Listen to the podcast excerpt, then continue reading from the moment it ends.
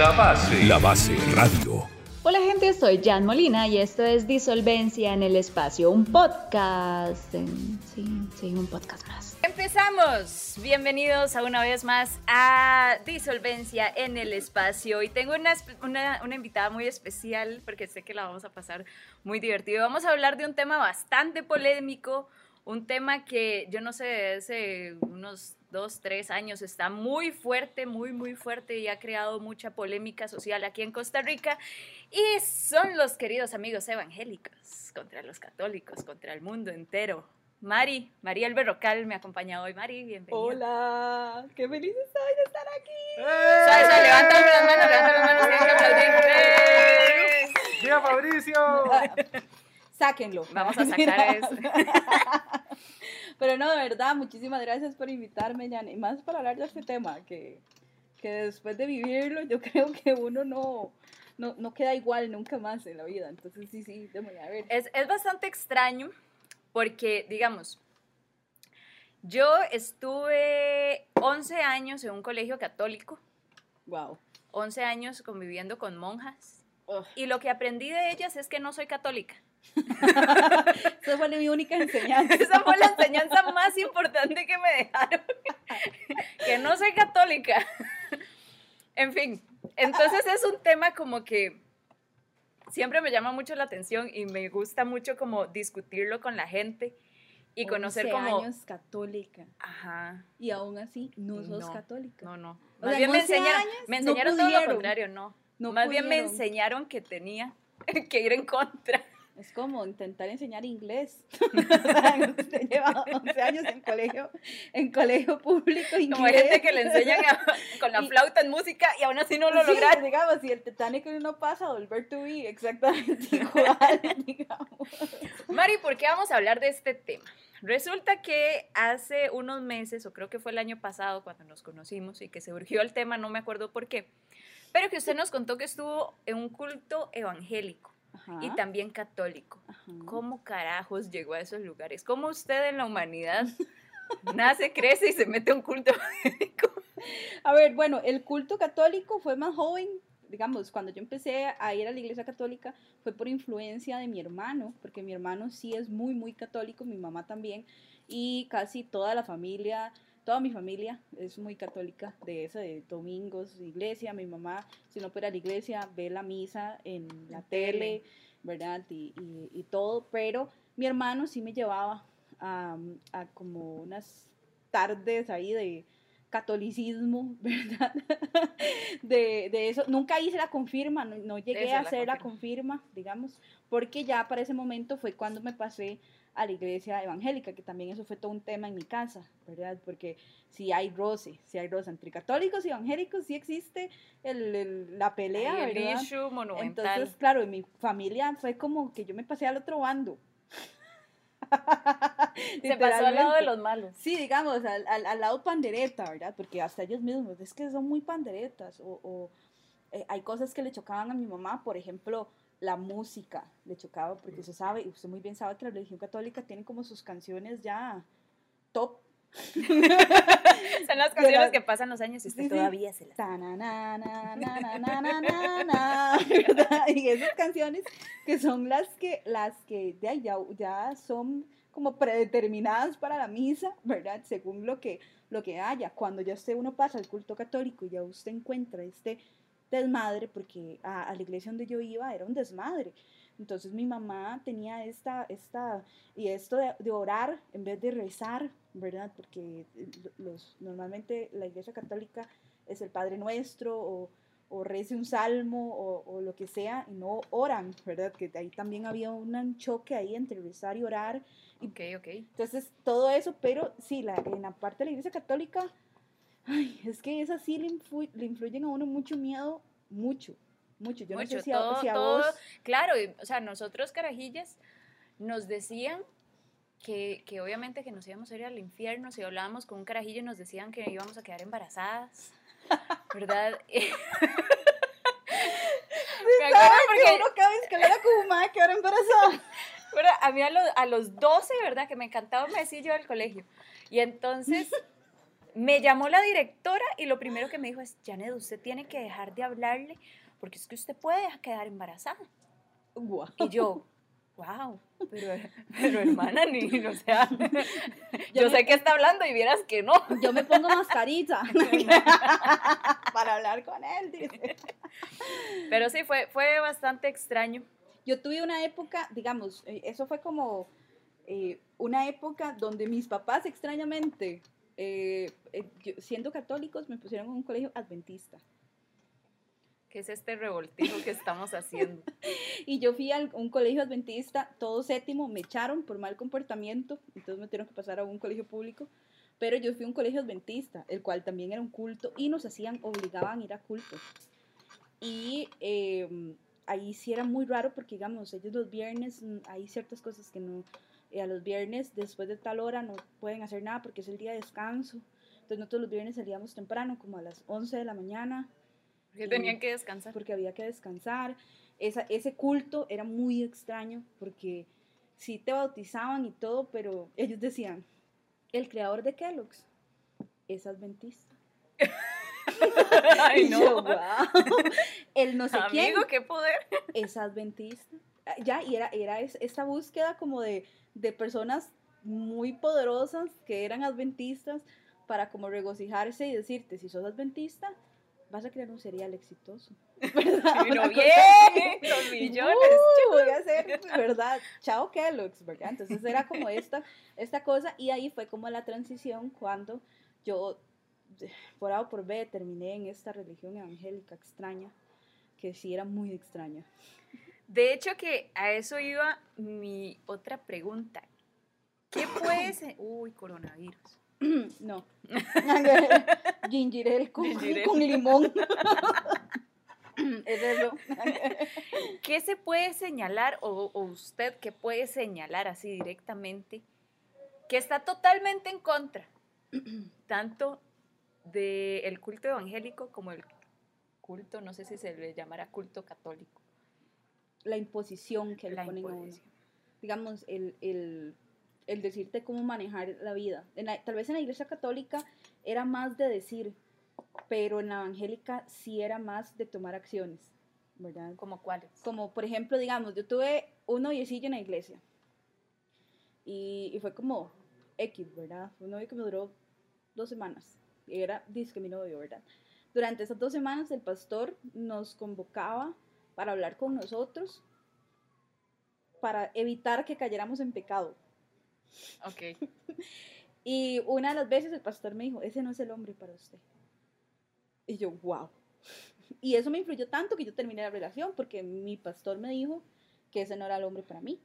Y yo les creía. O sea, es que lo peor es que en el momento uno cree todo lo que le dicen. Sí, tienen un poder de convencimiento genial, digamos. Yo creo que por eso es que buscan tantos jóvenes, porque uno anda como deseoso de, de no sé, como de, de- de que le, no que le digan qué hacer, pero como de pertenecer a algo. de una aprobación también. Ajá, y en esa búsqueda uno como de uno mismo, ¿verdad? Entonces un- uno es parte de un grupo de amigos porque usted hace ahí amigos, usted va a células y eso es como una fiesta sin alcohol, ¿verdad? Después de la célula, ¿verdad? Así que chiste. y aquí aburrido. Sí, sí, es como lo que estamos haciendo aquí, pero hablando de Dios y sin alcohol. Yo sí tenía fi- fiestas con alcohol después de la célula. Sí, había gente que obviamente que, que sí Que no, metía la faltaba, pacha. Sí, pero, pero había siempre como, como, como en ese momento de la célula era como, di, usted tenía amigos, usted pertenecía, uno iba, digamos, a nosotros nos mandaban a evangelizar, por ejemplo. Evangelizar. Siempre, siempre he tenido como esa duda, o sea, ¿de verdad creen que, que tocando puertas y, y echando una hablada, digamos, yo soy... No, yo no sé los testigos de Jehová. sí, ¿verdad? Ya, ya fue con los testigos de Jehová. Qué enredo, por Dios. Pero ¿de verdad creen como que, que sí tienen esa misión en el mundo de convertir. de convertir a la gente? Sí, porque hay- ellos tienen, obviamente, por ejemplo, digamos, yo en algún momento fui líder de la iglesia. Yo sacaba buses de Atillo, yo eh, sacaba gente de Atillo, llevaba gente de Atillo, ¿verdad? Y, y hacían estas, eh, ellos le llamaban pescas. ¿Verdad? Pesca de arrastre. Pesca de arrastre, era para agarrar todos los piedreros de aquí. Sacar gente a ti, yo sonó como si estuviera haciendo una obra social o algo así, algo así, algo así. Porque de verdad era como pesca de arrastre, ma. Ahora se agarraba cualquier borracho indigente, lo que fuera, y se lo llevaba para la iglesia, ¿verdad? Como diría la diputada, con una, pes con una, con una red de arrastre, pero sin Pero no arrastrar, tanto. pero arrastrando. Más bien, llevar al mae más hecho mierda que usted se encontrara era un logro. Sí, claro, porque de ahí usted convertía Lo vidas. sacabas del pecado. Claro, ¿verdad? Entonces, yo, yo lo que hacía ahí, ¿verdad? Era como, como de verdad seguir porque me nacía hacerlo, ¿verdad? Y por obviamente porque ya uno le mete mucho en la cabeza que hay que salvar almas, que esa es como su misión principal. Los más tenían una meta de salvar 12 mil jóvenes en Costa Rica. Wow, lo lograron. No. no, nunca lo lograron, digamos. La pesca más grande, para serte muy honesta, fue como de 7 mil personas en la iglesia. Que eso parecía... Igual un- es bastante. Sí, era como un concierto. Y Dos bueno, estadios de Heredia. hicieron, Dos estadios de Heredia, hicieron dices, unos sí. conciertos con, con, ¿cómo se llama esta gente? Eh, con el general y no sé qué, Sherwin Garden y no sé qué, y eso parecía un intercolegial, ¿verdad? Y, y bueno, e- e- ese, ese momento en la iglesia, a uno le meten como eso, de que usted vino aquí a salvar almas, a que la gente acepte a Jesús en su corazón.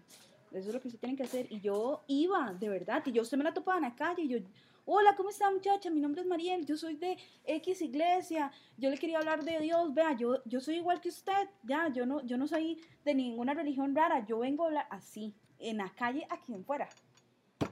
En serio. es que si vieran la A, cara de a Jan, mí, donde, si vieran mi cara en este momento, como, ¿qué para? ¿Qué carajos?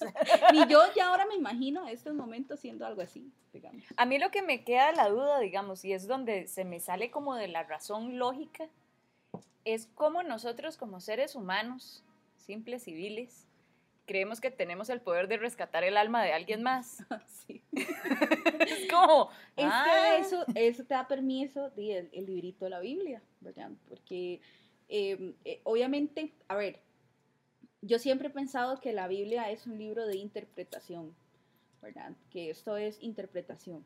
Usted puede interpretar y hay cosas muy buenas que uno puede aprender de ella si usted lo toma interpretado, pero ellos tienen un truco, interpretan lo que quieren y lo que no lo y lo, ignoran. no, y lo que no lo ignoran o lo que quieren lo toman literal.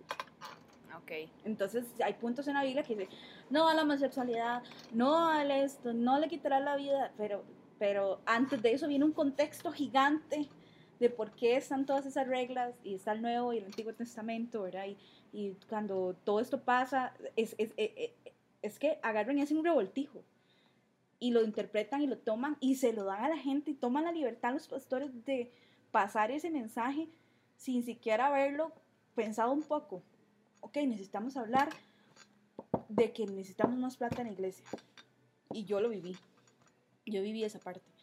Y los demás eran como, ok, vamos a agarrar el versículo de la cosecha. Porque lo que cosechas, eso es lo que siembras. Digo, lo que, lo que siembras es lo que, lo que cosechas. Entonces agarraban ese versículo, lo tiran y hoy es noche de cosecha. Busque plata. Delen. Yo Para vi que gente dar casas, No. carros a nombre de la iglesia. Y yo lo viví porque yo estuve en la parte financiera de la iglesia. Y llegaban a dejar eh, los, las, las escrituras de las casas, los papeles de los carros, a nombre del pastor, a nombre de la iglesia, a nombre de la sociedad que tenían. Sí, así de fuerte. O sea, es súper fuerte y también preocupante porque, o sea, realmente qué tan mal está, no sé, su corazón o, o su ética personal de quitarle el- lo que a una persona tanto le ha costado. O sea, tener una casa no es fácil, tener un carro no es fácil. Ujú, O sea, ¿qué, ¿qué issue personal tiene usted de creer que quitarle ese logro a alguien es bueno? Lo peor es que este- sentamos acá a un pastor y él te va a decir que él no quitó nada, que eso se lo puso Jesús en el corazón. Pero la manipulación interna que uno tiene dentro de la iglesia es increíble. A nosotros nos decían, ok, ustedes tienen que hacer que su célula cada vez sea más unida, que su célula sea cada vez eh, más fuerte. Célula es esto, digamos, no sé si lo expliqué, pero una célula es eh, en una casa X o Y, eh, se reúnen y se invita gente nueva a, a leer un versículo de la Biblia, a hablar todos, después orar y es como una hora. ¿ok? Ujú. a la Como una semana. vara piramidal. Ajá, ajá, como una vara piramidal, exactamente, solamente que sin plata. Nada más queriendo ver si saca plata. Sin choche. No me tira. Un saludo para Choche.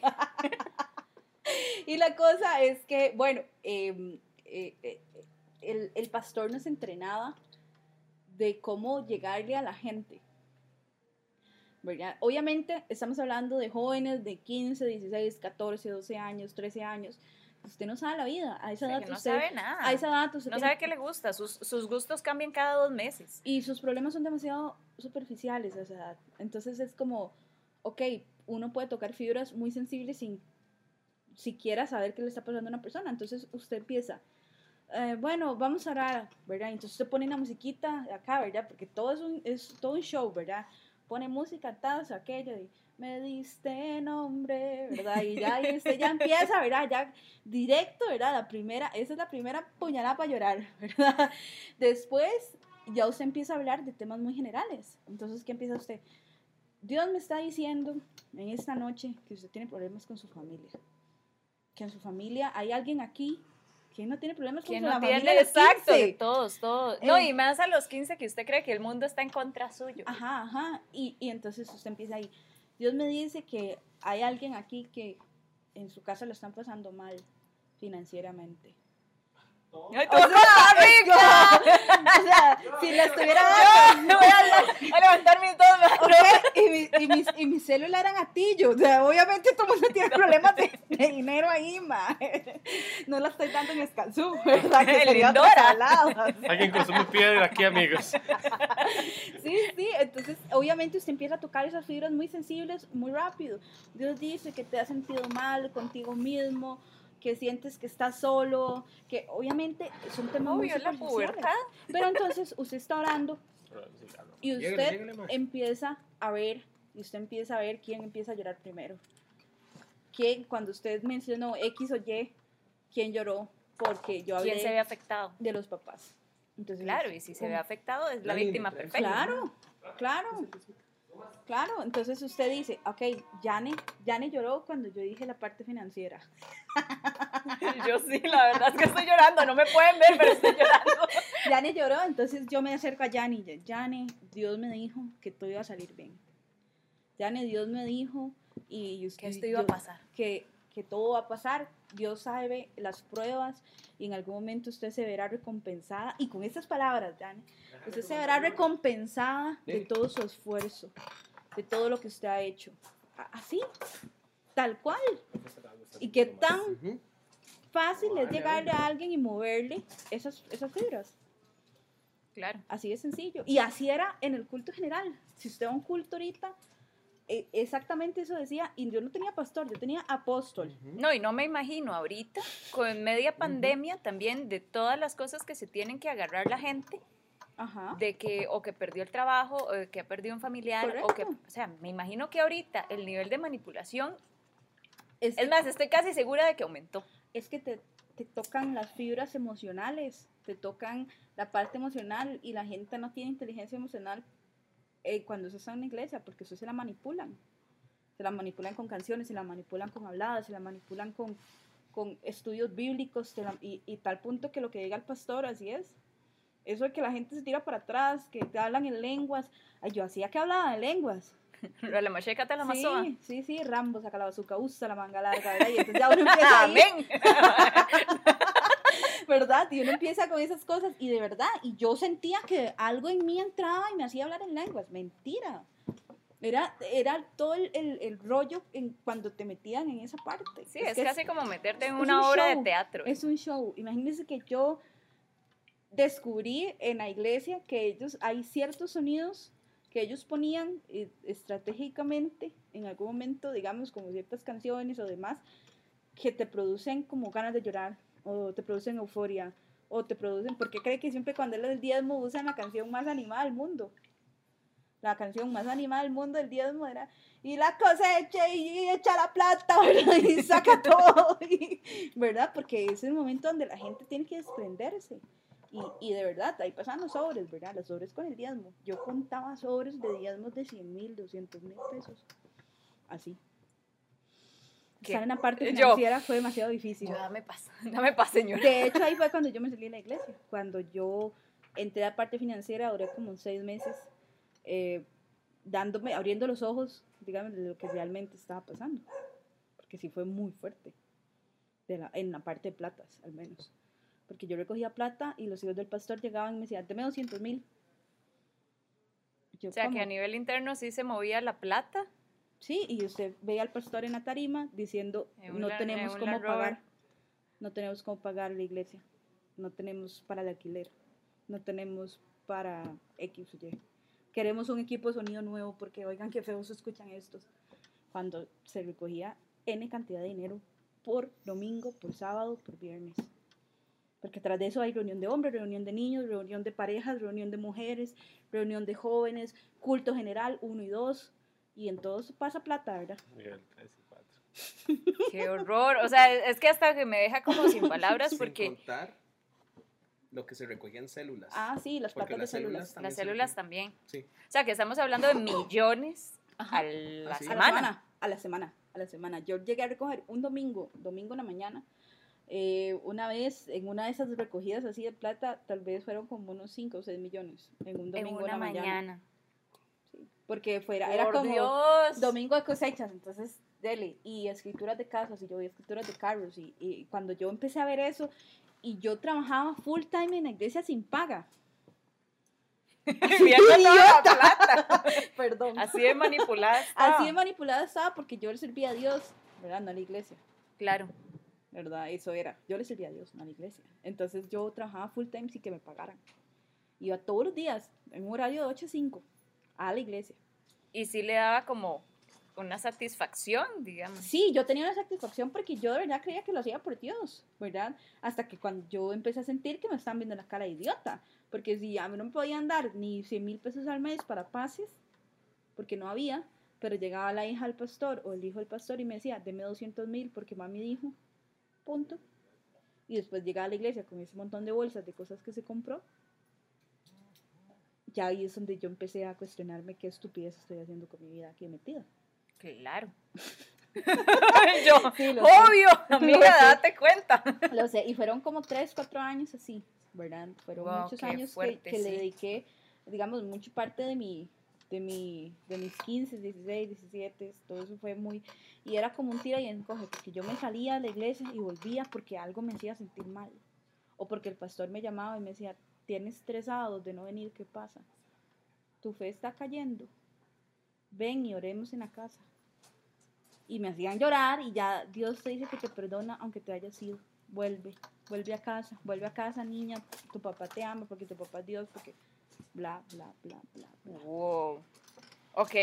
Yo, wow, ok. Qué- qué, qué fuerte porque, digamos, yo lo sospecho, más casi que lo podría como confirmar sin estarlo ahí, sin haber estado nunca dentro de una célula o de un culto, pero se me hace como lógico por lo que a uno le llegan a contar. Y ahora hablando directamente, peor que me siento con respecto a ese tema, ¿verdad? Otra pregunta. Nosotros a veces en, en las redes sociales o así solemos ver un montón de cosas ridículas, sumamente ridículas, Ajá. donde se tiran, convulsionan. Hay un, un día vi un video de un mae como con un martillo dándole como a la gente, tocándole como con el martillo en la frente y la gente se caía y empezaba a convulsionar. Ajá, ajá. De verdad llega a ser tan ridículo. Donde yo estaba, digamos, como lo más ridículo que una vez viví, digamos, porque el el pastor nunca llegó a darnos martillazos, nada. digamos, pero fue con una manta.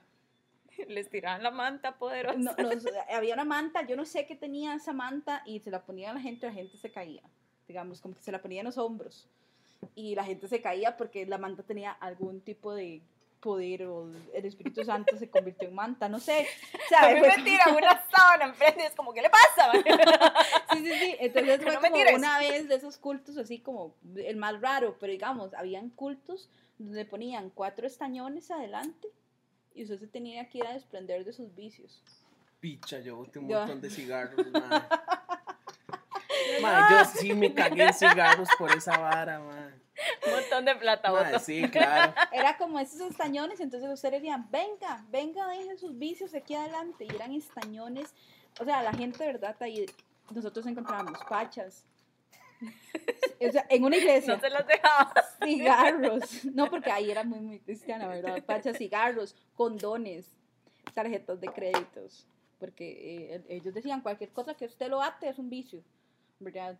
Yo hubiera echado mi tarjeta de crédito, no estaría ahorita donde estoy, ¿verdad? Pero bueno, entonces, eh, eh, entonces nos encontramos. ¿Qué, ¿Qué fue lo más raro? Eh, fotos, fotos, fotos de, De gente. de gente, como de chicas, así, o, o, o encontrábamos, eh, una vez no sé por qué, encontramos una bufanda.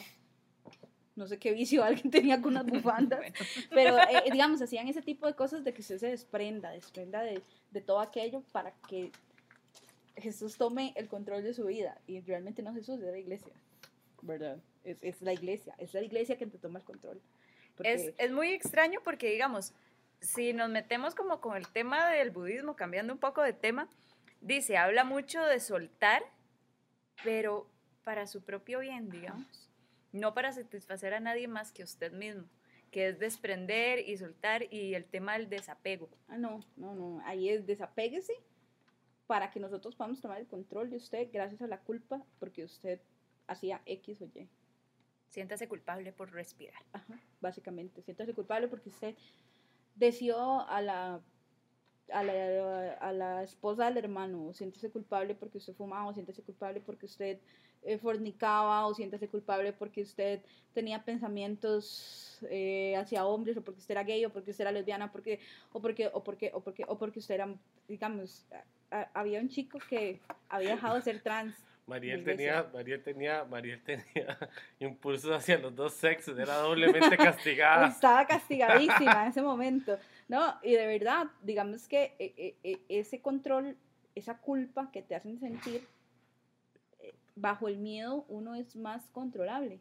Claro. Cuando usted tiene miedo, usted le dicen, ok, para que usted deje de sentir eso, usted tiene que pegar tres brincos adelante, tirarse, pedirle perdón a Dios, llorar, y, y uno lo hace porque se quiere el perdón y no quiere ir al infierno. No quiere sentirse culpable. Ajá, porque no quiere que Dios lo odie. o sea, es como, es muy lógico. Por eso, muy, es muy que es, tal vez yo creo que eso es como de las cosas que a mí me chocan porque han satanizado mucho el nombre de Dios, digamos. Correcto. Témale, téngale miedo porque lo está observando y lo está juzgando. Ajá, ajá, porque ¿Verdad? lo como Porque- un Dios castigador. Exacto, y es como, hey, yo creo que, digamos, a mí, digamos, la palabra Dios en sí, como desde ese enfoque católico, yo no lo creo, Ajá. no lo creo por, por lo mismo que acabo de decir, digamos, está, es una palabra sumamente satanizada. Ajá. si yo nada más, si le cambio ese nombre como de Dios a energía y a lo que nos rodea y ya me meto en un modo más pachamama, Más hippie. más hippie, cambia mucho. Claro. Usted, claro. usted ve donde cada matita, el gatito, que qué lindo. El aire que respiramos. exacto. ajá. Y las matitas, y el viento, y el sol, y después la lluvia. Y usted dice, madre, todo es maravilloso. Pero si lo veo como desde un punto cristiano, sea cual sea la rama, es como malo. ajá, Es porque es, esto es un castigo. Es porque usted hizo esto malo. ¿Pero por qué? Si, o sea, no, nada más así. Y eso es otra de las cosas como que me choca. El pecado, ¿cómo es? El, el pecado original. Ajá, Es ajá. un chiquito, lo acaban de parir, el madre no sabe ni respirar. ¿Cómo usted le va a decir a un chiquito que acaba de, de- de ser parido que tiene el pecado original? Porque mamá teta. Déjalo vivir.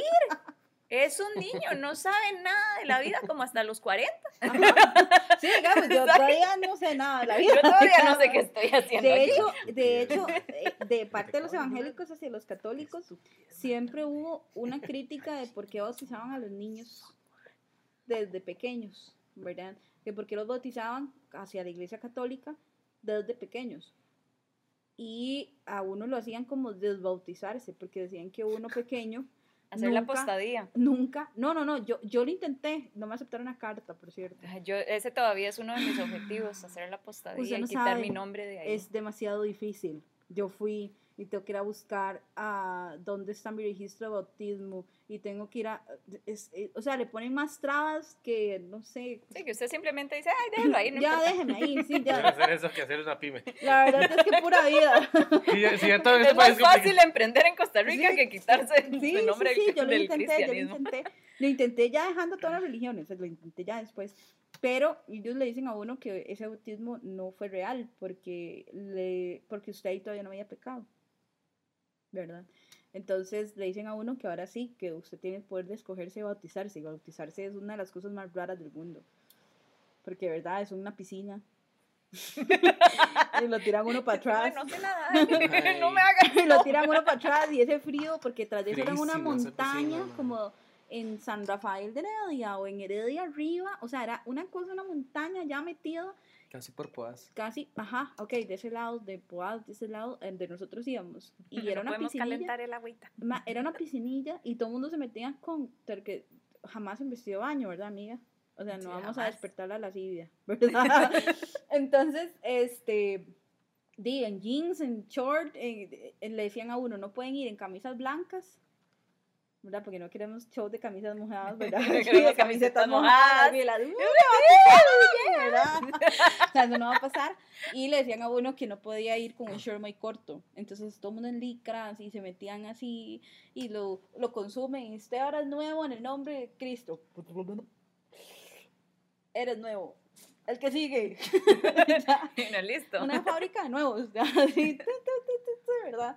Entonces, eh, esos momentos sí eran como bastante, bastante, bastante difíciles, digamos, como de, de procesar, porque ahora que yo lo veo de este lado, los veo muy estúpidos. Pero en ese momento usted está como, qué bien, estamos haciendo la obra de Dios, lo que Dios está pidiendo, estamos cumpliendo con todo, ¿verdad? Dios me debe amar mucho, porque, y algo usted hacía y plum, se está mal con Dios. Entonces, eh, bajo esa táctica del miedo, te empiezan a manejar y a manejar, hasta que usted no se sale de ahí nunca porque usted vive con miedo. Y ese es la realidad, digamos. Sí, en general, qué chiste es vivir bajo el miedo porque usted deja de disfrutar las cosas chivas que tiene alrededor. Y solo disfruta lo que hay dentro de la iglesia, porque todo lo de afuera es mundano. A mí me decían que usted anda en el mundo. Porque eso era en el mundo munda- mundano, ¿verdad? Entonces Ajá, decían en- que anda en el mundial El usted. mundo malo. Yo, Brasil 2014. ya, y yo, eh, que anda, eh, anda, anda ahí en el mundo usted. Y yo digo, madre, todos estamos en el mismo mundo, ¿verdad? Ya después yo como, ya déjenme en paz, porque de hecho cuando yo me salí de la iglesia fue como si usted se sale de una mafia, ¿verdad? Es súper difícil salirse de, de la iglesia. Es como, no sé, es como, como si fuera, si usted no ha pagado un crédito en Instacredit, mae, que lo llaman, lo buscan, lo, lo persiguen, llegan a la casa, lo, lo, es, O sea, es es un- un acoso. es un proceso como de 15 o 22 días donde te buscan, te buscan, te buscan y dónde estás, por qué te fuiste, porque a pesar de que uno da un buen conducto para traer más gente, más plata, más gente, más gente controlada, Como Forex. Más cambio. Como choché. Como choché con ya algo así, algo así de hecho. Wow. Con respecto a los temas, pro vida, aborto, LGTBI. ¿cómo se viven todos esos temas adentro y cómo los ve ahora? Vieras que cuando yo estuve en, ese, en esa temporada, en esa temporada de mi vida, ¿verdad? en esa etapa oscura. en, esa- en ese capítulo de mi vida, esos temas no estaban tan en boca como lo están ahorita, porque, porque no era tan abierto todavía, ¿verdad? El aborto jamás, no era un tema que no se discutía en esos tiempos, estamos hablando que hace más de 10 años, más. Ujú, claro. Entonces no era algo que yo discutía con, como con el pastor. Sí había como mucha gente gay, digamos, di- yo tenía como los pensamientos lésbicos, ¿verdad? Y no sé qué. Y si te meten mucho... eh, eh, a mí me decían, o usted le gustan los hombres, o usted se hace como Pablo. A todo mundo le decían lo mismo. Pablo era el único discípulo de Jesús que no le gustaban las mujeres. Entonces Pablo era sexual y se casó con la iglesia. Boom. Ok. Entonces creo que era Pablo, uno de esos discípulos. Entonces decía como Pablo, que Pablo eh, nunca sintió la necesidad de estar con alguien. Y yo, pero yo sí tengo la necesidad, amigo. Entonces te, te metían esa, esa idea, o usted, o Dios le pone en su corazón encontrar el hombre perfecto para usted, o usted nunca va a estar con nadie, eso es lo que Dios te va a dar. Y, y, y eso era Y como así es como es. Y punto, no lo Ajá. cuestione. como el shower brain que le hacían a uno ahí, ¿verdad? De, de así, así es, así es, así es, tal cual, así como se lo está diciendo a veces. Entonces yo pasé un montón de tiempo que yo no tenía novio en iglesia ni nada, yo estaba sola. Y después tuve ese noviecillo todo X, duró dos semanas, que tras de eso me dice el pastor, ese no es el hombre para usted. Yo, ah, Jay, me gusta uno más, y después me dices que no. Y entonces, eh, de ahí, así pasó. Claro, era una distracción. Ajá, O sea, Podía verlo como una distracción. ajá. Díganos. no es que era yo el que le gustaba una iglesia. Sí, sí, obviamente, pero usted no me hacía caso. Una historia que después les contaremos en otro episodio. Otro episodio. Y con los pro vida. Sí, está bueno, ¿no? Eh, eh, es que es eso, digamos, yo ahorita me parece. Yo no sé en qué parte de la Biblia habla del aborto. No tengo la menor idea. Página No, yo 300. tampoco. No tengo la menor idea en qué, pero, pero no, no recuerdo que a mí me hubieran hablado del aborto porque no era un tema que estaba, digamos, eh, en, en boca en ese momento. Yo ahora asumo que ese es el tema actual, digamos, yo asumo que, porque siempre Claro, es los como, un- pañuelitos celestes. como, un, como un tema de moda, ¿verdad? Según lo que esté pasando en el país, porque eh, siempre es conforme lo que va pasando. Ellos, y ellos oran para que los políticos se vuelvan a Dios ¿verdad? y tomen decisiones con sabiduría.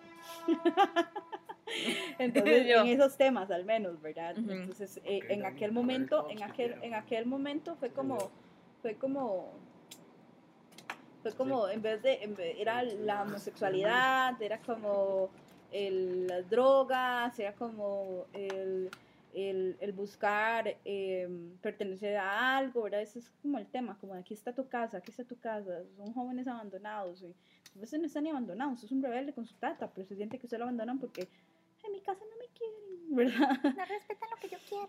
yo soy rebelde porque el mundo me hizo así, ¿verdad? o sea, es como eso, ¿verdad? y entonces, y, y ahí tenemos gente que sí nos quiere, que sí nos escucha, que sí nos chinea, que bla, bla, ¿verdad? Entonces yo creo que esos temas ahorita sí debe estar muy fuerte el meterle como eso es malo, eh, no abortes, no tal cosa, el, el matrimonio homosexual, que yo me imagino que eso tuvo que haber sido un tema de oración y de ayuno en las Sí, de que iglesias, todo el mundo orando para que esto no pase. para que eso no pase. Supongo el, el issue que les dio y todos convulsionaron cuando aprobaron el matrimonio Ajá, igualitario en. Costa Rica. Ajá. Digamos, el- e- eso del ayuno, por ejemplo, era como que vos te ponían a ayunar por dos, dos semanas, una semana todos los días, ¿verdad? Este, para que usted estuviera en comunión con Dios, que no entendí porque si yo como no estoy en comunión con Dios, nunca lo entendí. Sí, de hecho que yo una vez trabajé con una muchacha que me decía, no, es que, y yo, se llamaba Mau. Yo, yo, Mau, jale a desayunar.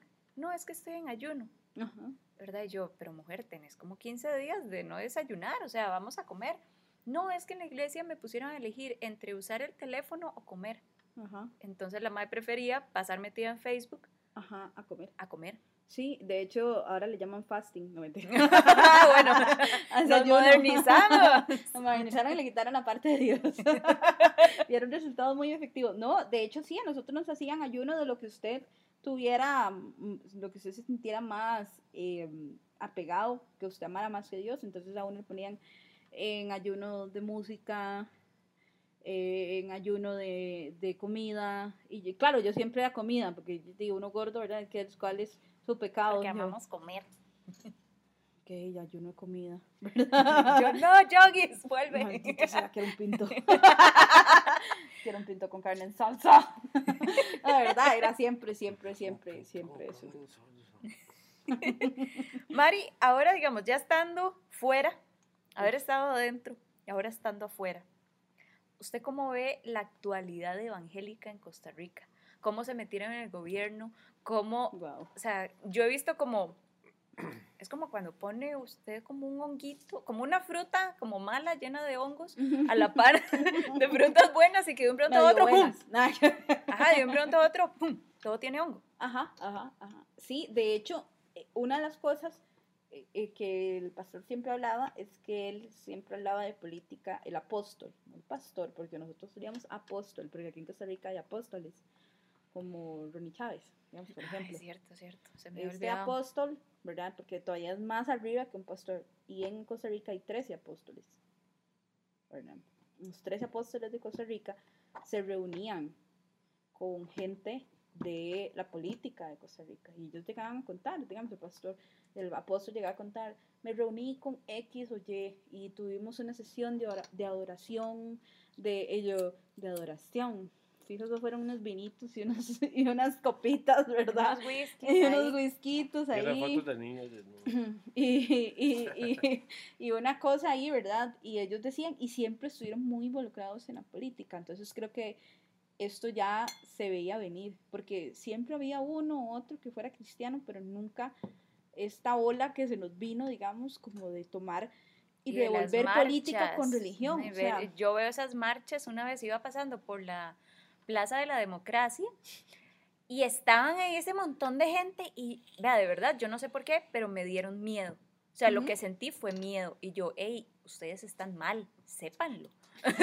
y salí corriendo porque tenía miedo. me fui, me fui a orar, no Antes de, mentira. que, antes de que me evangelizaran, Exacto, antes de que me agarraran y me evangelizaran, me fui. Antes de que me llevaran arrastrada a una célula. Desde que me quitaran la plata que no tengo. estúpida Yo mi billetera, idiota. Exacto. Idiota mis ahorros. mi diezmo.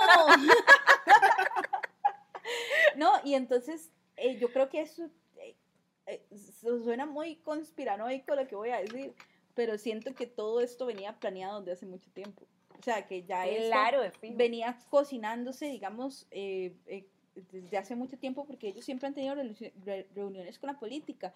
A pesar de que la religión ca- católica es la oficial, hay mucho, mucho político que es evangélico, que va a iglesias, que se reúne. Y obviamente esos son los, los VIPs, ¿verdad? Los que usted ve sentados adelante, los que usted ve sentados a los par de los pastores, los que usted ve em, que se quedan después del culto hablando en tarima con el apóstol, ¿verdad? Y lo saludan o van a la oficina del apóstol. Eso, eso, eso yo siento que ya esto venía cocinado, digamos que ellos ya estaban intentando meterse para poder frenar todo lo que quieren frenar, ¿verdad? Porque di, todos tenemos, todos están con el coco lavado, ¿verdad?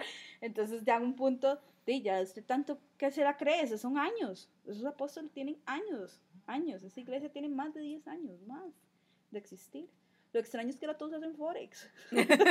y no estoy jodiendo. Los expas bueno, los, los pastores en la iglesia que yo iba ahora hacen Forex.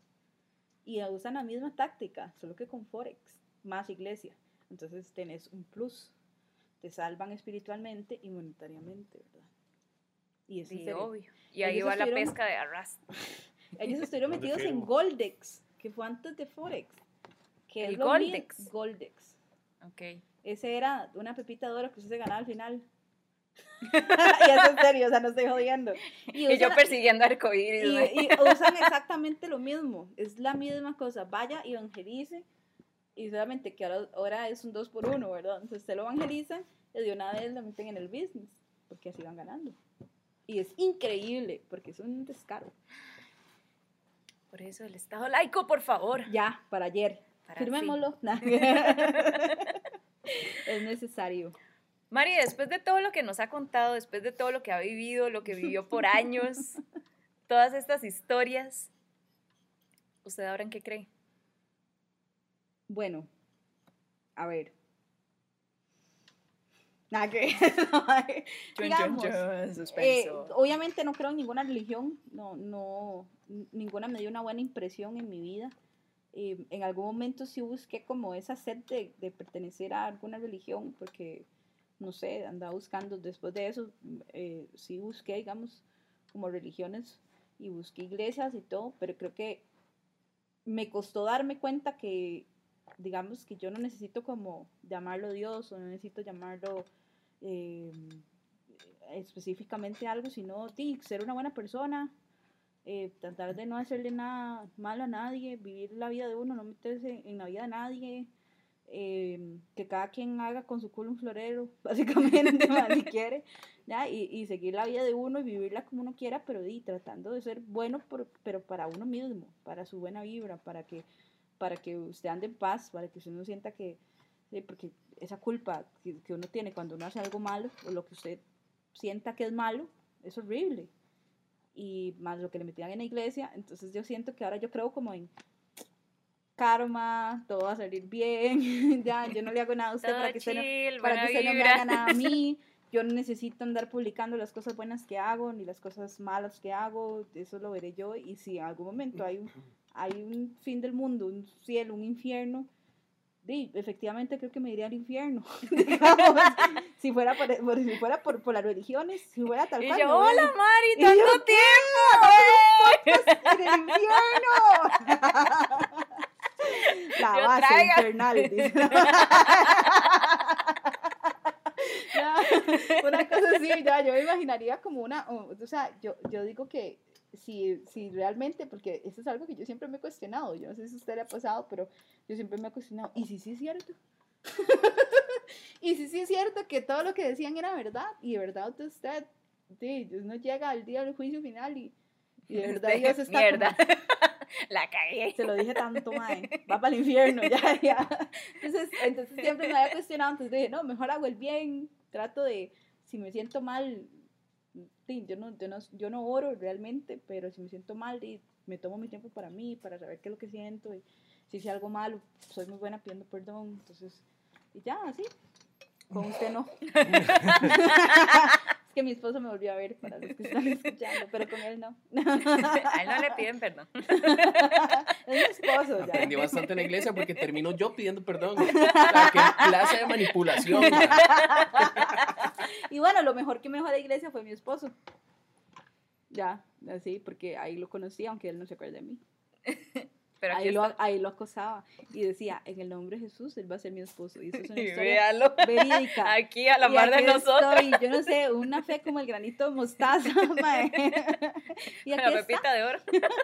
y aquí está conmigo, de hecho. Entonces eso fue lo mejor que me dejó la iglesia, yo creo. Y lo mejor que me dejó la iglesia fue no creer en ninguna iglesia, o sea, no creer en el hombre, porque ese es como lo peor del mundo, porque uno pone la confianza en el hombre y llega esta gente y hace estos desmadres y ya entonces uno sabe, ah, O sea, la que gente siempre quedamos te va a igual. dece- decepcionar.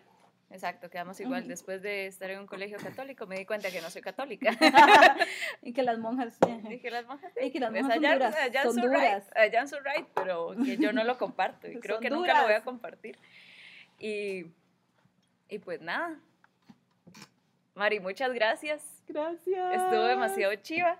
Eh, di, espero que la gente que nos haya escuchado se cuestione también en qué creen o si ven que alguien está en ese perdido mundo de, de Que evangélico. venga, y que venga y hable con que mejor venga y se siente aquí, se eche una vida con nosotros ¿Qué y hablamos. Mae, cuando salga el podcast lo pueden compartir en el grupo de Costa Rica Unida. Al rato y conseguimos followers, uno nunca sabe, ¿verdad? Nuestro proceso va a hacer que Sí. todo el mundo se salga de esa vara. y creemos un mundo mejor donde nadie se juzgue. Vamos a andar tocando puertas. Hey, hola, ¿usted ha escuchado del mundo libre de pensamiento? Nosotros no somos de ninguna religión, literalmente, digamos. O sea, venga, vamos, vamos, uno hacia la libertad de pensamiento, Es de ahí en el parque, en el parque Francia. No, no, sí, de verdad. Nos vemos los sábados en la noche para echarnos una Sí, sí, birra. sí, y hablar de la vida. Y se siente mal, allá un compa lo agarra medio borracho y saca todas las penas y ya. Le dan shot ahí, Un Jagger y borrado Y disco duro. porque a todo el mundo se le borra la memoria con el Jagger. Sí, es terrible. Pero sí, de verdad, de verdad, de verdad que gracias por invitarme. Creo que ese tema siempre que, que lo abro me levanta ahí como un recuerdo, pues no, no, no puedo decir que es el más bonito, pero es uno de los que más aprendí a, a desaprender lo que a uno le quiere meter en la cabeza, ¿verdad? Y, y- y fue cuando más me fui de rebelde, digamos. Sí, hace, de hecho que hace como una semana o hace unos días, no sé, leí una frase que exactamente era eso. Hoy me toca desaprender todo lo que me enseñaron. Ajá, ajá. Entonces ahí fue donde yo aprendí exactamente eso. Y no la, y no, les juro que no he leído esa frase, pero eso fue lo que me dejó. Desaprendí a no obedecer al hombre, digamos, y seguir mi, mi propio instinto de, de tratar de ser bien y ya. Listo. Nada, Mari, muchas gracias. Muchas gracias. Y espero que lo hayan disfrutado y que se hayan reído un rato y que pues cuestionen, todos los días cuestionen lo que los rodea. Sí, cuestiones. Chao.